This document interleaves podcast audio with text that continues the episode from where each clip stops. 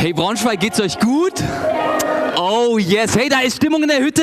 Da haben wohl einige Menschen heute Morgen schon Kaffee gehabt und ähm, sind dementsprechend fit. Hey, richtig schön heute Morgen bei euch zu sein. Mein Name ist Lukas Bischoff. Ich darf zusammen mit meiner Frau Marie die MGE Peine leiten. Wir sind auch eine Ekklesiakirche und wir lieben euch Braunschweiger ähm, aus ganzem Herzen. Wir haben schon so viel Gutes gemeinsam mit erlebt und ähm, haben richtig viel Spaß mit eurem Pastor Öli und seiner Frau Juli. Wir haben zusammen Silvester gefeiert und ähm, bei Verstecke im Dunkeln und allen möglichen Spielen auf der Switch hatten wir eine richtig gute Zeit. Ähm, aber nicht nur deswegen lieben wir euch, sondern äh, weil wir als Kirchen gemeinsam ganz viel machen und ähm, zusammen eine Verbindung leben, die echt stark ist, die Spaß macht und auch uns einfach gegenseitig supporten und unterstützen. Das ist richtig, richtig gut. Und so machen wir es auch gemeinsam, diese Predigtreihe, in der ihr auch schon seit zwei Sonntagen seid. Mehr Leben, mehr wie Jesus. Ähm, ich ich mache mal mehr Leben und ihr macht mehr wie Jesus, alright? Mehr Leben? Mehr Leben? Mehr Leben? Oh, come on. Hey, und wir sind jetzt heute in Teil Nummer drei. Und ein Bibelvers, der uns so die letzten Wochen ja schon beschäftigt, euch wahrscheinlich auch, ist dieser Schlüsselvers, der auch im Trailer immer angezeigt wird. Johannes 10, Vers 10, wo Jesus sagt, ich aber bin gekommen, um ihnen Leben zu geben, Leben in ganzer Fülle. Hey, Jesus ist hier auf diese Erde gekommen, nicht um der Religion Zwang oder Druck zu schenken, sondern ein Leben in ganzer Fülle. Und dieses Leben, das Jesus für uns Menschen hat, ist ein Leben wie Jesus. Ist ein Leben, das sich danach ausstreckt, ihm immer ähnlicher zu werden, mehr so zu denken wie er, mehr so zu handeln wie er. Und deswegen haben wir diese Predigtreihe Mehr Leben. Oh, come on mehr leben, mehr wie Jesus. Jesus ist unser größtes Vorbild. An ihm orientieren wir uns als Kirche, an ihm orientieren wir uns in unserem privaten Leben. Das bedeutet nicht, dass ähm, du es nächste Woche losziehen musst, um dir irgendwelche Jesus-Sandalen zu kaufen oder ähm, du dir einen langen Bart wachsen lassen musst oder anfangen musst, in Leinenklamotten rumzulaufen. Das ist nicht mehr wie Jesus. Mehr wie Jesus bedeutet, dass wir mehr vertrauen wie er, dass wir mehr anbeten wie er, mehr lieben und mehr dienen, wie Jesus es uns vorgemacht hat. Und heute sind wir hier in Braunschweig bei Teil Nummer drei. Und Teil Nummer drei heißt Lieben wie Jesus. Die kleine Tochter kommt ganz aufgeregt zu ihrem Papa und sagt, Papa, Papa, Papa, ich habe übernächste Woche Geburtstag und ich wünsche mir ein Einhorn. Das Mädchen ist begeistert, der Papa ist schockiert, er schaut das Mädchen an. Sekunden vergehen und er sagt, also, ah, liebe Tochter, Einhörner sind bestimmt nett, aber such dir bitte was Realistischeres raus. Eine Sache, die ich dir auch wirklich schenken kann. Alright. Die kleine Tochter geht wieder zurück auf ihr Zimmer. Sie zückt sich Zettel und Stift, schließt sich in ihrem Zimmer ein und macht sich Gedanken, was sie sich wohl Realistisches von ihrem Papa wünschen kann. Wenige Sekunden, Minuten später kommt sie wieder ganz aufgeregt und sagt, Papa, Papa, ich hab's. Ich hab einen realistischen Traum, den ich mir von dir wünsche. Ich wünsche mir wahre Liebe.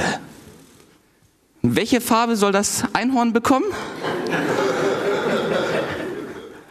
Wahre Liebe, danach sehen sich Menschen, oder? Und gleichzeitig ist es so ein mächtiges Wort, das oft so weit entfernt ist.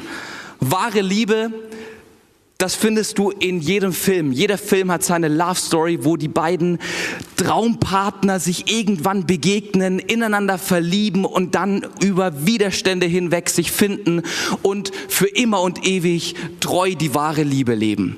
An jeder zweiten Straßenecke finden wir Werbung für Online-Dating-Plattformen. Alle elf Minuten verliebt sich ein Single und findet dort die wahre Liebe seines Lebens. Halleluja. Und währenddem es Menschen gibt, die wahre Liebe vielleicht wirklich gefunden haben, so ich schaue hier Ben und Katharina an, also herrlich, also das muss Liebe sein. Ähm, währenddem es Menschen gibt, die diese wahre Liebe wirklich gefunden haben, gibt es bestimmt auch heute Morgen hier im Raum Menschen, die sagen würden, im Bereich wahre Liebe, da habe ich eher Enttäuschung und Verletzung gefunden. Verletzung, weil ich ausgenutzt oder betrogen wurde. Enttäuschung, weil der richtige Partner einfach nicht aufgetaucht ist und diese Werbung da an der Straßenecke sich einfach nicht als wahr behauptet hat. Oder vielleicht auch am Boden zerstört, weil die Schmetterlinge inzwischen verflogen sind und wahre Liebe anscheinend nur in Filmen existiert. Hey, und wenn du zu dieser zweiten Personengruppe gehörst, die sagt, ey, ganz ehrlich, wahre Liebe, die habe ich abgeschrieben. Wahre Liebe ist Fiktion, da kaufe ich meiner kleinen Tochter lieber ein rosa Einhorn. Ja, dann darf ich dir heute Morgen sagen, wahre Liebe finden wir bei Jesus. Wahre Liebe finden wir bei Jesus. Jesus liebt dich bedingungslos. Jesus liebt dich, weil er dich kennt und obwohl er dich kennt. Jesus liebt dich, weil Gott dich geschaffen hat und er als Schöpfer eine ewige und eine tiefe Beziehung mit dir haben will. Eine Liebe, die viel, viel größer und viel, viel tiefer ist als alles, was wir uns vorstellen können. Jesus selber sagt in Johannes Kapitel 15, Vers 13, die größte Liebe, Wahre Liebe, die größte Liebe beweist der, der sein Leben für seine Freunde hingibt. Und genau das macht Jesus. Jesus stirbt für uns Menschen am Kreuz. Er gibt sein Leben für seine Freunde hin. Er stirbt, um dir und mir zu zeigen, dass seine Liebe echt, tief und wahr ist. Jesus liebt dich. Jetzt wird dieser Satz ja, ganz kurzer Teaser zwischendrin, wenn dir was gut gefällt, was irgendjemand hier in der Predigt sagt, ganz egal, ob das Öli ist oder ich oder äh, keine Ahnung wer, dann kannst du Amen sagen, nicht für mich, sondern für deinen Nachbar, damit er merkt, ja, da wurde was Gutes gesagt. Ähm, so dieser Satz von Jesus, derjenige beweist größte Liebe, der sein Leben für seine Freunde hingibt. Dieser Satz wurde von Jesus an einer ganz bestimmten Stelle, in einem ganz bestimmten Kontext gesagt. Und wenn wir herausfinden wollen, was ein Satz in der Bibel, ein Vers wirklich bedeutet, dann müssen wir uns immer den Kontext anschauen. Ja, Kontext ist King. Sag mal, Kontext ist King. Ähm, wichtige Lektion beim Bibellesen. Kontext ist King. Und das machen wir auch bei diesem Bibelvers, okay? Wir wollen Verse nicht aus dem Kontext reißen, sondern beweisen, Kontext ist King. Und dazu einmal ganz ganz kurz das Setting von Johannes 15. Jesus ist in einem Gespräch mit seinen Jüngern. Das waren Menschen, die ihr Privatleben aufgegeben haben, die Zeit mit Jesus verbracht haben und ähm, mit ihm abgehangen sind, um von ihm zu lernen, wie er lebt, wie er denkt und wie er mit Menschen umgeht. Also Menschen, die gesagt haben, mehr Leben, mehr wie Jesus. Und mit diesen Menschen unterhält sich Jesus in diesem Gespräch, Johannes 15, und dort sagt er zu ihnen, und wir lesen mal ab Vers 11, ich habe euch das gesagt, damit meine Freude euch erfüllt und eure Freude vollkommen wird. Alright, okay, das ist also das Ziel. Alles, was Jesus davor gesagt hat und auch das, was er jetzt sagt, soll dazu dienen, damit unsere Freude vollkommen wird und die Freude Gottes uns erfüllt. Come on. Leben in Fülle, oder? Bestes. Okay, dann geht's aber weiter. Und dann heißt es nämlich, meine Weisung an euch lautet, liebt einander so, wie ich euch geliebt habe. Wie Jesus, so wie ich euch geliebt habe, sollt ihr auch lieben. Die größte Liebe beweist der, der sein Leben für seine Freunde hingibt. Und ihr seid meine Freunde, wenn ihr meinen Anweisungen folgt. Also das beste Leben wartet auf euch, Leben in Fülle, Freude vollkommen bis zum geht nicht mehr, Partykanone ole. Das wartet auf euch, wenn ihr mein Gebot umsetzt. Und dieses Gebot lautet, liebt einander, wie ich euch geliebt habe. Also ein ganz klarer Auftrag, der an diese Verheißung geknüpft ist, dass Jesus dir Freude schenken will. Das heißt, was ist die Aussage dieses Verses? Nächstenliebe ist kein netter Vorschlag, sondern ein Gebot. Vielleicht hast du dich heute Morgen auf eine warme, kuschelige Predigt gefreut und dir so gedacht, oh nice, ich komme in die Ecclesia Braunschweig und lass mich ein bisschen einlullen von den netten Worten von Lukas. Herrlich, ich freue mich drauf. Ich muss dich leider enttäuschen als Kirche predigen wir Jesus immer so, wie er wirklich ist. Und da gibt es den Jesus, bei dem wir die Schuhe ausziehen und uns aufs Sofa legen dürfen. Und es gibt den Jesus, der manchmal echt herausfordernd und challenging ist, der aber immer das Beste für dich im Blick hat. Und wenn heute in dieser Predigt Worte oder Sätze kommen, die dich herausfordern und die dich challengen, dann lade ich dich ein zu sagen, Herr Jesus, auch wenn es für mich vielleicht schwer ist oder mich diese Dinge herausfordern, verändere du mich. Ich will mehr so werden wie du. Ich will dir nacheifern, ich will dir nachfolgen mit allem, was dazu gehört. Und Jesus, das ist echt unser Gebet bei dieser Predigt.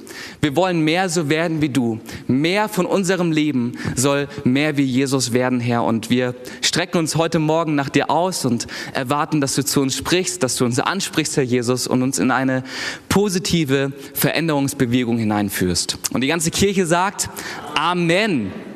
Nächstenliebe ist kein Vorschlag, sondern ein Gebot. Nächstenliebe ist nicht irgendwie auf Verhandlungsbasis wie bei eBay Kleinanzeigen, sondern für Jesus ganz klare Sache, dass sie zu unserem Leben als Nachfolger mit dazugehört.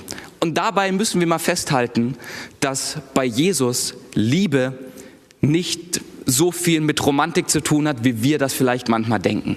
Romantik ist ein ganz kleiner Teil von Liebe, gehört mit dazu, aber Liebe ist noch viel, viel mehr. Und ähm, ich glaube, das ist das mal ein Aufatmen für alle Männer hier im Raum. Wenn wir von Lieben wie Jesus reden, dann streich mal alle Romantik weg, okay? Also alles rosarote Brille schauen darfst du bei Lieben wie Jesus wegstreichen. Lieben wie Jesus bedeutet nicht, dass du jeden Menschen in deiner Umgebung knuddeln und abknutschen musst. Lieben wie Jesus bedeutet nicht, dass du mit einem Strauß Rosen durch die Fußgängerzone laufen musst und jeden beschenken sollst, der dir über den Weg kommt. Und lieben wie Jesus bedeutet auch nicht, dass du jeder Person, die hier ist, vielleicht heute Morgen im Raum ist, nette Komplimente machen musst, um irgendwie Liebe auszudrücken. Das sind kleine Beweise von Liebe, aber die Liebe, wie Gott sie definiert und die Liebe, die uns auch hier echt ein Beispiel sein darf, ist eine Liebe, die ehrlicher, tiefgründiger und echter ist, wie Romantik jemals sein kann. Hey, die Liebe Gottes ist eine Liebe, die unter die Oberfläche geht und die immer das Beste für die andere Person will. Eine Liebe, die nicht von Egoismus geprägt ist, sondern von Aufopferungsbereitschaft. Eine Liebe, die den Menschen nicht nur toleriert, sondern ihn annimmt, so wie er ist. Und dabei ist die Liebe, wie Gott sie definiert, die Liebe, wie Jesus sie uns vorgelebt hat, manchmal echt anstößig. Sie überschreitet Grenzen und sie kann hart überfordern. Aber es ist eine Liebe, die dir zum Besten ist und dein Umfeld positiv verändern kann. Lieben wie Jesus hat also nicht so viel mit Romantik zu tun. Was ist Lieben wie Jesus aber dann? Eine berechtigte Frage, die du dir sicher schon gestellt hast. Ähm, und deswegen schauen wir uns gemeinsam an, lieben wie Jesus, wie geht das? Ich werde nur einen ganz kleinen Aspekt der Liebe Jesu heute mit euch anschauen. Wenn ich das in der gesamten Fülle machen würde, dann würden wir wahrscheinlich in drei Wochen noch da sitzen, weil dann müssten wir einmal die ganzen Evangelien durchpredigen. Und ähm, ich schätze, dass ihr heute Nachmittag irgendwann Hunger habt und so viel Glauben für Brotvermehrung habe ich nicht. Ähm, deswegen schauen wir uns nur einen ganz kleinen Teil an und dazu steigen wir ein ins Lukas-Evangelium. Lukas hat einen Bericht über Jesus geschrieben, eine Biografie.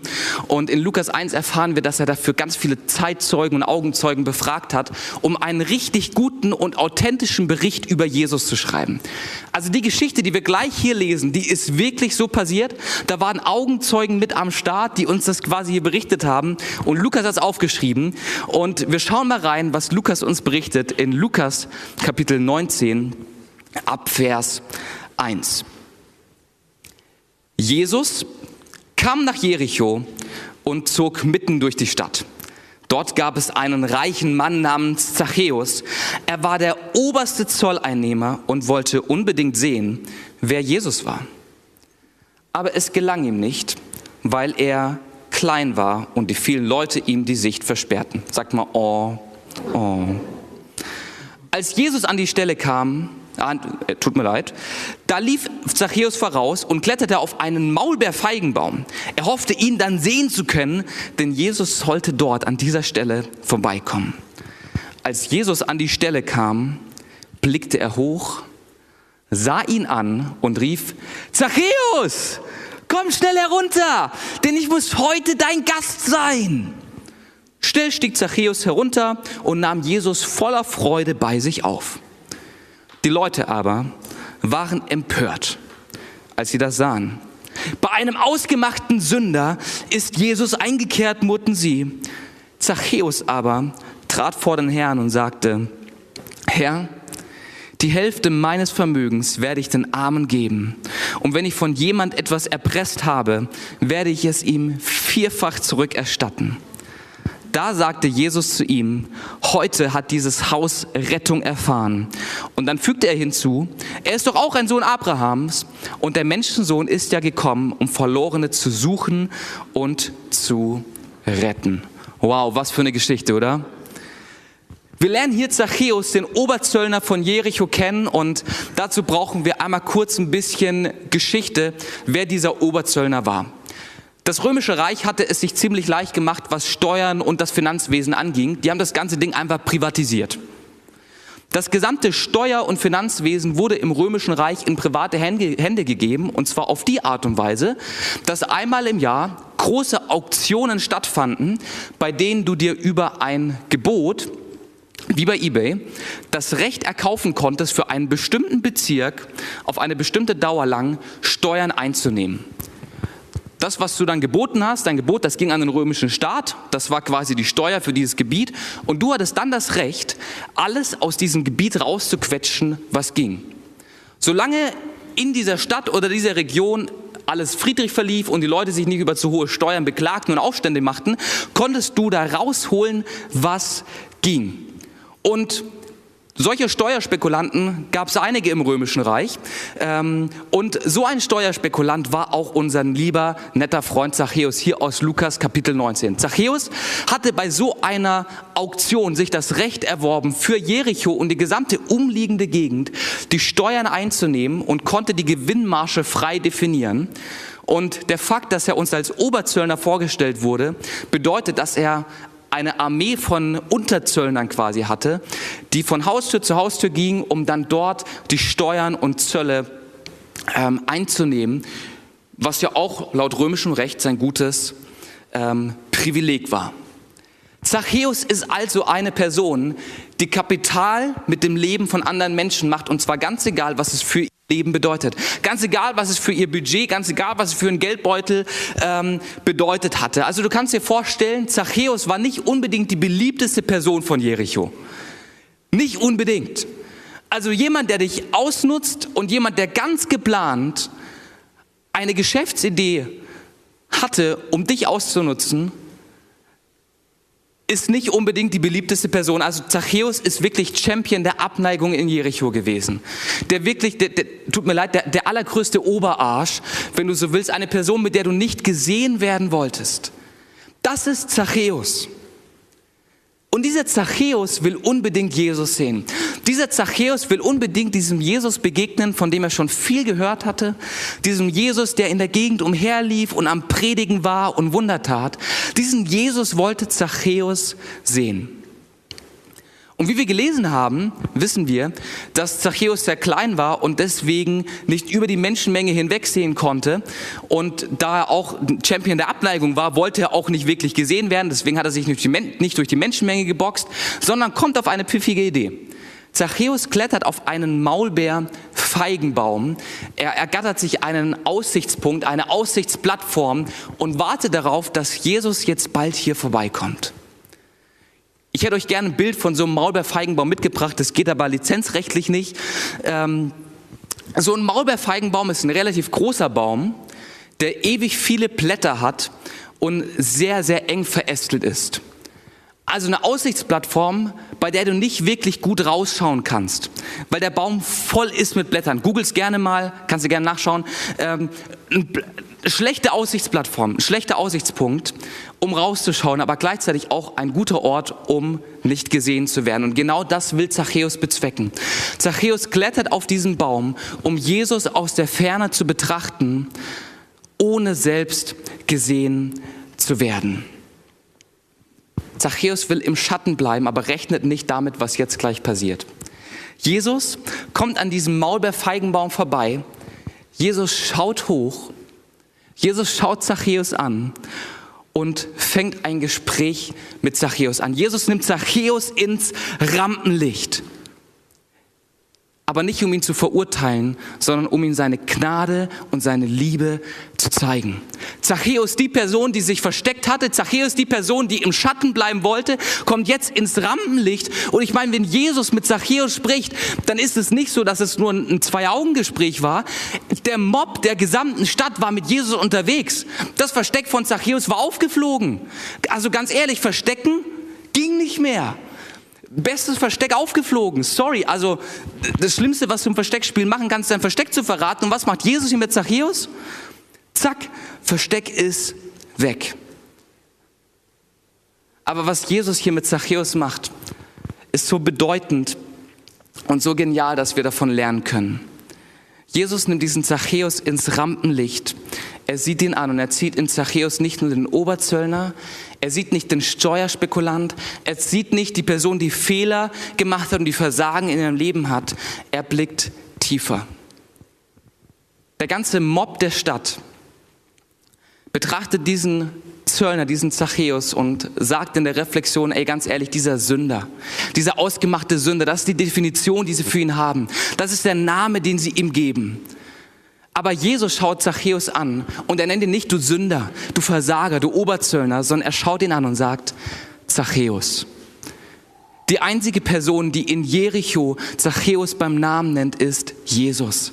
Und er schaut Zachäus an und sagt, hey Zachäus, ich sehe dich, ich sehe, wie du dich versteckst, ich sehe, wie du voller Angst bist, ich sehe, wie du voller Verzweiflung bist, weil die Menschen hier in Jericho dich hassen.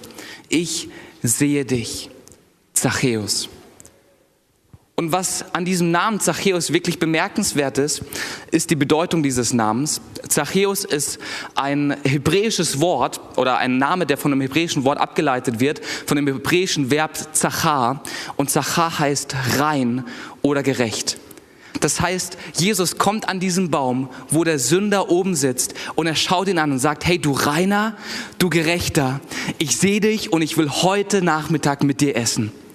Jesus sieht nicht den Sünder. Jesus sieht die Möglichkeiten Gottes, dass diese Person zu einem reinen Mann werden kann. Er sieht die Möglichkeiten, die Verheißung, die auf dem Leben dieses Mannes liegt. Lieben wie Jesus bedeutet lieben mit Vision.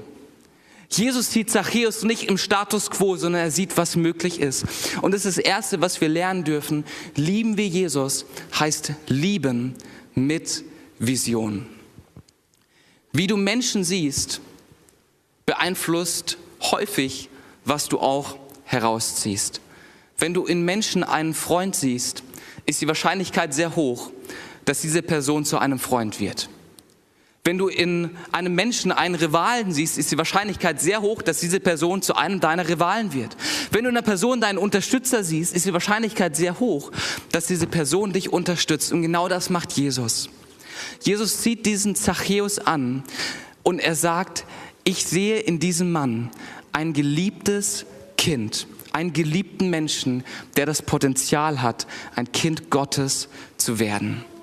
Und das Gleiche gilt für dich. Jesus schaut dich heute Morgen an und er sieht nicht deine Sünde, er sieht nicht dein Versagen, er sieht nicht deine Schuld, sondern er sieht einen geliebten Menschen, der das Potenzial hat, ein Kind Gottes zu werden. Und die Frage ist, was siehst du in Menschen? Siehst du ihre Fehler, ihr Versagen oder siehst du die Möglichkeiten und die Stärken? Lieben mit Vision heißt, dass wir tiefer blicken und auf das schauen, was möglich ist. Lieben mit Vision bedeutet, dass wir auf Menschen sehen und, ähm, und, und das Beste und das Gute darin sehen. Hey, wenn du an deinen Arbeitsplatz gehst, in deiner Familie bist, in der Schule bist, in der Uni, wie siehst du Menschen? Siehst du Menschen, die eine Zukunft haben, Menschen, die deine Liebe verdienen, Menschen, die geliebt werden können? Oder siehst du Menschen, die deine Liebe vielleicht nicht verdienen, weil sie dafür zu schlecht, zu komisch oder zu besonders sind? Lieben mit Vision bedeutet, dass wir das Gute in Menschen sehen und dass wir sie lieben, ganz egal an welchem Status quo sie sind, in der Gewissheit, dass unsere Liebe sie an einen anderen Ort bringen kann. Liebe mit Vision. Das Gute ist aber, dass Jesus nicht nur mit Vision geliebt hat, Jesus liebte nicht nur mit Vision, sondern auch mit Aktion. Jesus liebt ohne auf korrekten Abstand zu bleiben, sondern liebt proaktiv. Er liebt nicht mit einer Liebe, die undercover bleibt und die einfach nur sagt, ja, ich liebe diese Person, sondern mit einer Liebe, die Risiken eingeht und die auf den Nächsten zugeht. Wenn ich mir so die Berichte in den Evangelien anschaue und mir so durchlese, wie Jesus unterwegs war, dann gibt es so manche Situationen, wo ich mir so denke, ganz ehrlich, Jesus, also so dieses Prinzip von Nähe und Distanz, das ist, glaube ich, nicht so dein Ding. Also dieses Ding von, dass Leute in Ruhe gelassen werden, Jesus, das hast du damals nicht verstanden, glaube ich, ja. Also wenn ich mir die Evangelien so durchlese, da finde ich immer wieder einen Jesus, der soziale Grenzen überschreitet, einen Jesus, der mit Outsidern abchillt, einen Jesus, der mit äh, Leuten abhängt, mit denen niemand was zu tun hat. Jesus ignoriert Nähe und Distanz komplett. Und auch bei diesem Zachäus ist der Fall. Zachäus versteckt sich auf einem Baum. Warum? Weil er nicht gesehen werden will. Was macht Jesus? Jesus ignoriert diese Distanz. Er sieht Zachäus und er spricht diesen Zachäus an. Und nicht nur das, Jesus sagt auch noch laut, guck mal Leute, da sitzt der Zachäus. Also ich meine, Jesus hätte ja auch hingehen können zu dem Baum und sagen, ey Zachäus, ich habe dich gesehen, ne? Mach mal die Pizza ready heute Abend, du und ich, Rendezvous ne, und so. Ähm, du und ich, wir, wir chillen ein bisschen zusammen und wir sprechen miteinander heute Abend. Ne, ich gehe mal weiter, du weißt heute Abend bei dir. Nein, das macht Jesus nicht, sondern Jesus sagt, ey Zachäus, wie gut dich zu sehen. Ey Leute, Zachäus ist hier. Ey Zachäus, wie gut, dass ich dein Versteck gefunden habe. Ey Zachäus, du hast dich so gut versteckt, aber ich habe es gefunden. Hey, Hammer! Genial und Zachäus, weißt du was? Ich will heute Abend mit dir zu Abend essen. Hammer, ey, wie gut. Und da denke ich mir, während ich diesen Bericht durchlese, also ganz ehrlich, Jesus, das ist alles andere als politisch korrekt. Jesus, du kannst doch nicht diesen Zachäus einfach so blamieren in aller Öffentlichkeit. Und dann Jesus, was bist denn du für ein Schmarotzer? Ist dein Kühlschrank leer? Also, also sich bei jemandem zum Essen einladen, das dürfen nur Pastoren oder, äh, aber, aber ich, ich meine, was für eine Chance hatte denn Zachäus? Also Jesus sagt, ey Zachäus, heute Abend bin ich bei dir zu essen. Äh, da kannst du doch nicht Nein sagen. Also, Jesus, was machst denn du da? Sowas macht man doch nicht. Juli, ich bin später bei euch zu essen, okay? Ähm, jetzt kann sie nicht mehr Nein sagen. Fertig. Und das macht Jesus. Also für uns Deutsche so größter Affront, den du machen kannst. Stell dir mal vor, ich laufe durch die Fußgängerzone von meiner Lieblingsstadt Peine, würde dort unseren Oberbürgermeister treffen und sagen, ach Herr Seemann, herrlich, wie gut, dass ich Sie sehe. Heute Abend bin ich bei Ihnen zum Abendessen. Oder noch viel schlimmer, ich würde ihn gar nicht sitzen, sondern duzen. Also, das ginge gar nicht, aber Jesus macht's. Jesus lädt sich bei Zachäus ein mit einem ganz gewissen Grund. In dem Kulturraum, in dem Jesus aufwächst, ist zusammen Essen nicht einfach nur ein Genuss zusammen oder ein zusammen Abhängen, sondern wenn du im ersten Jahrhundert, in der Antike, im Nahen Osten mit Menschen zusammen gegessen hast, dann war das immer ein Ausdruck von Identität und immer ein Ausdruck von Zugehörigkeit. In dem Moment, wo Jesus sagt, ey Zachäus, heute Abend bin ich bei dir zu essen, sagt Jesus gleichzeitig, ey dieser Zachäus ist Teil meiner Clique, diesen Zachäus zähle ich zu meinen Freunden. Diesen Zachäus, mit dem hänge ich gerne ab, mit dem identifiziere ich mich. Der ist Teil meiner Crew, weil ich diesen Mann liebe. Jesus liebt proaktiv. Und dabei bedeutet lieben wie Jesus, dass wir auf Menschen zugehen, Schritte auf Menschen zumachen und die Anonymität, in der viele Menschen sind, durchbrechen und das kann genauso wie in dieser Geschichte manchmal ganz schön unangenehm und politisch unkorrekt werden. Aber es ist so, so wichtig. Ich will hier mal ein paar Worte zur Anonymität in Deutschland verlieren, die uns Deutschen echt wichtig ist. Also Anonymität, ich glaube, da sind wir Deutschen Champions drin. Wir lieben unsere hohen Hecken um unsere Grundstücke, oder? Mal an alle Hausbesitzer, hohe Hecken, herrlich. Wir, wir lieben es, unsere Haustüren zu verschließen. Um 17 Uhr, sobald es dunkel draußen wird, ziehen wir die Vorhänge und Gardinen zu, damit niemand in unser allerheiligstes Wohnzimmer schauen kann. Und ab 19 Uhr ist auch wirklich Geräteruhe Da darfst du keinen Bohrhammer mehr anmachen, keine Kreissäge oder sonst irgendwas, weil sich ja der Nachbar drüben gestört, gestört fühlen könnte und dann könnte er ja rüberkommen zu mir und mit mir reden. Auf gar keinen Fall. Also wir Deutschen, wir sind ziemlich gut, uns irgendwie so einzuigeln und ne, meine vier Wände sind meine vier Wände und da kann mir niemand was, das ist mein Ding. Und währenddem wir so auf unsere Anonymität pochen und es lieben, uns so zu Hause einzuigeln zwischen unseren vier Hecken und vier Wänden und ähm, Gardinen und Vorhängen, merken wir nicht, wie Menschen in der Anonymität zugrunde gehen. Aufgrund von Einsamkeit. Und das nicht erst seit eineinhalb Jahren Corona-Pandemie, sondern es ist eine Entwicklung, die wir in den letzten zwei bis drei Jahrzehnten sehen, dass immer mehr Menschen einsam werden aufgrund von höherer Anonymität. Der Hirnforscher Manfred Spitzer, ich weiß nicht, ob ihr von dem schon mal gehört habt, der hat ein Buch geschrieben. Dieses Buch lautet Einsamkeit, die unerkannte Krankheit, schmerzhaft, ansteckend und tödlich. Und er beschreibt in diesem Buch, wie schrecklich Isolation ist und wie schrecklich es für Menschen ist, einsam zu sein. Wie schrecklich es für Menschen ist, in Anonymität zu leben und wie tödlich es für ihre gesunde soziale Entwicklung ist. Und ist ein Buch, das er weit vor der Corona-Pandemie geschrieben hat. Ein Buch, das er weit vor unserer jetzigen Zeit geschrieben hat.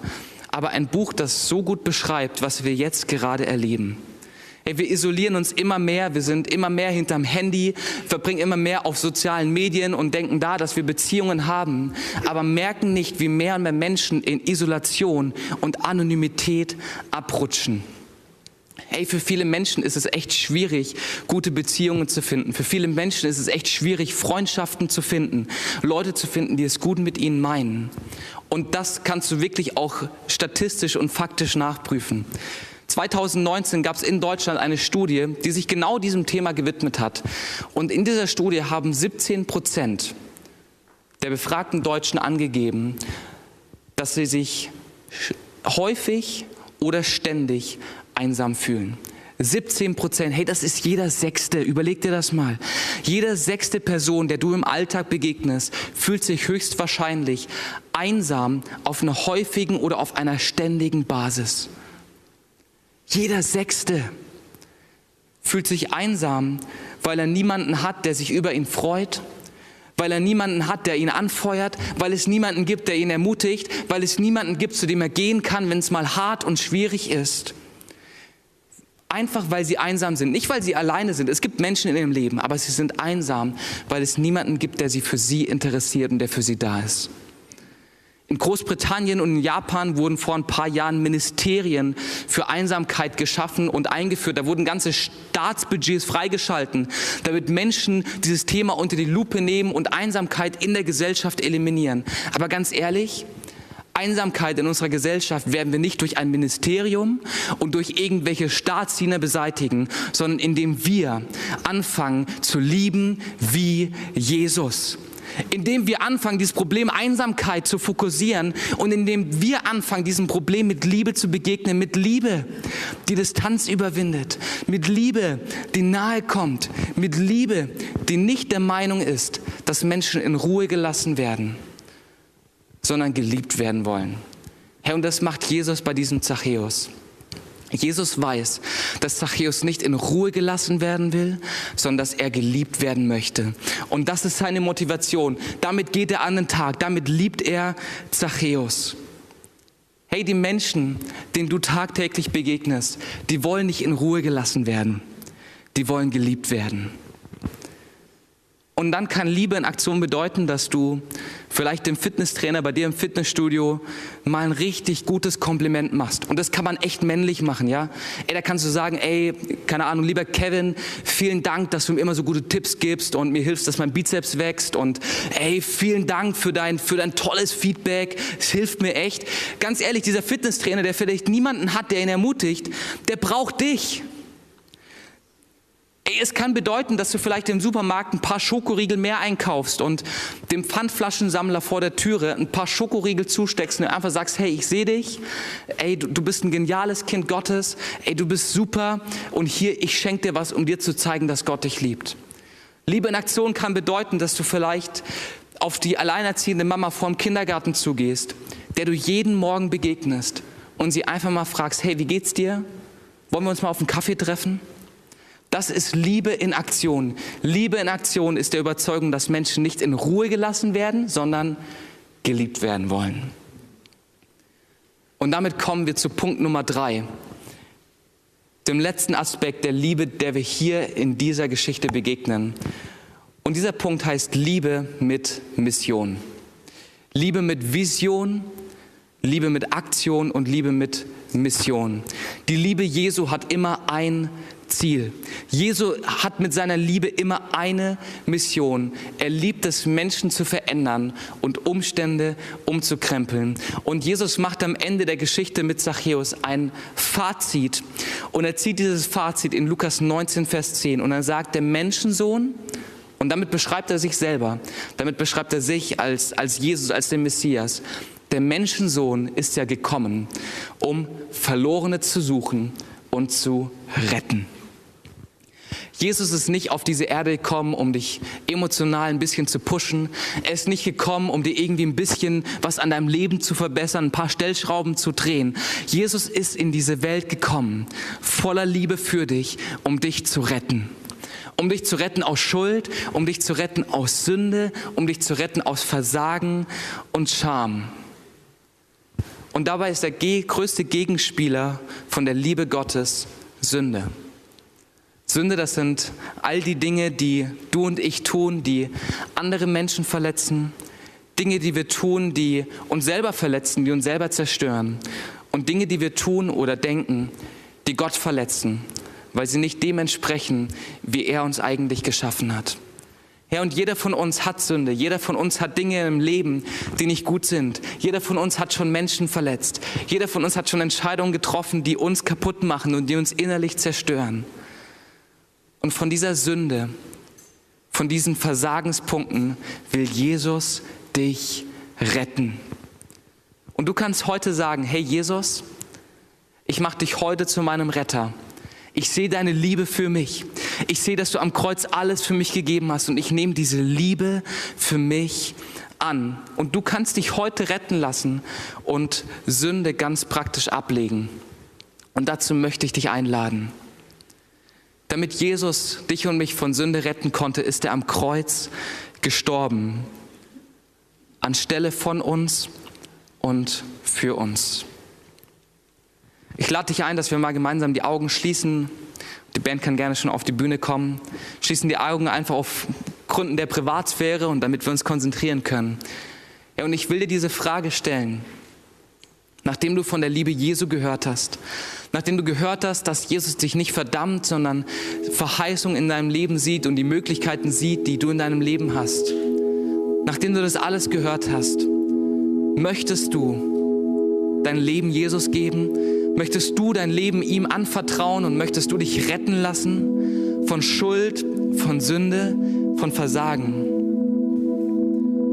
Wenn du diese Frage mit Ja beantworten kannst, zum ersten Mal oder vielleicht auch zum wiederholten Mal, hey, dann lade ich dich ein, dass du jetzt deine Hand streckst und dich meldest, damit ich weiß, für wen ich beten kann und gleichzeitig für dich als eine Entscheidung Gott gegenüber, wo du sagst, yes, ich will Sünde ablegen und mich retten lassen. Yes, vielen Dank. Dankeschön.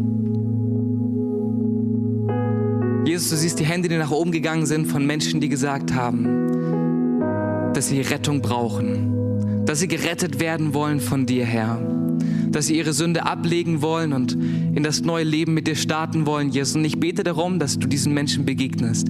Ich bete darum, dass du ihnen eine tiefe Gewissheit darüber schenkst, dass du sie liebst, dass du für sie gestorben bist und dass du das beste Leben für sie hast, Jesus. Herr, ich danke dir dafür, dass es keine Schuld und keine Sünde gibt, die zu groß wäre, als dass du sie nicht wegnehmen kannst, Herr. Oh Jesus, ich danke dir dafür, dass du Schuld vergibst und wir echt ein neues Leben mit dir starten dürfen. Und das will ich dir echt zusprechen, wenn du dich gemeldet hast. Es wartet ein neues Leben auf dich. Herr, ein Leben, bei dem nicht mehr deine Schuld und deine Sünde zählt, sondern das Leben, das Jesus dir gegeben hat. Amen. Hey, lass mal einen Applaus geben für die Menschen, die sich gerade gemeldet haben, so mutig waren. Stark.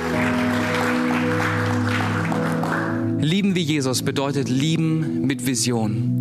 Wir sehen die Möglichkeiten Gottes. Wir sehen die Verheißung, die Gott auf Menschen gelegt hat und wir sehen das Beste darin. Wir sehen Menschen mit den Augen Gottes lieben mit Vision. Wir lieben aber nicht nur mit Vision, sondern auch mit Aktion. Wir werden proaktiv. Wir werden tätig in unserem Umfeld, am Arbeitsplatz, in der Schule, in der Uni, bei unseren Nachbarn. Wir werden aktiv und durchbrechen Anonymität. Und wir lieben mit einer Mission. Mit der Mission, dass Menschen Jesus kennenlernen, weil nur das sie wirklich retten kann. Und ich lade dich ein, dass du dir während dem nächsten Lied Gedanken machst und dich fragst, wie kann Liebe in Aktion in deinem Leben aussehen? Was kann es für die nächste Woche bedeuten, Menschen zu lieben? Und ich challenge dich jetzt mal am Ende dieser Predigt. Wie wäre es, wenn du dir während dem nächsten Lied eine Person aussuchst, die in deinem Umfeld ist und die unbedingt Liebe braucht, weil sie vielleicht einsam ist oder in der Anonymität versinkt? Und dann bete doch mal während des nächsten Liedes für diese Person und überlege dir, wie du der nächsten Woche diese Person voller Liebe begegnen kannst, so wie Jesus geliebt hat. Hey, was könnte passieren, wenn wir die Anonymität unseres Umfeldes durchbrechen und anfangen, Menschen gesund zu lieben? Was kann in deiner Schulklasse passieren, wenn du Menschen liebst, die sich auf Maulbeerfeigenbäumen verstecken? Was kann an deinem Arbeitsplatz passieren, wenn du in Menschen etwas siehst, woran sie selbst vielleicht schon lange nicht mehr geglaubt haben? Und was kann passieren, wenn du nicht passiv dein Leben gestaltest, sondern aktiv liebst wie Jesus? Hey, ich glaube, es kann das Beste passieren, was deinem Umfeld passieren kann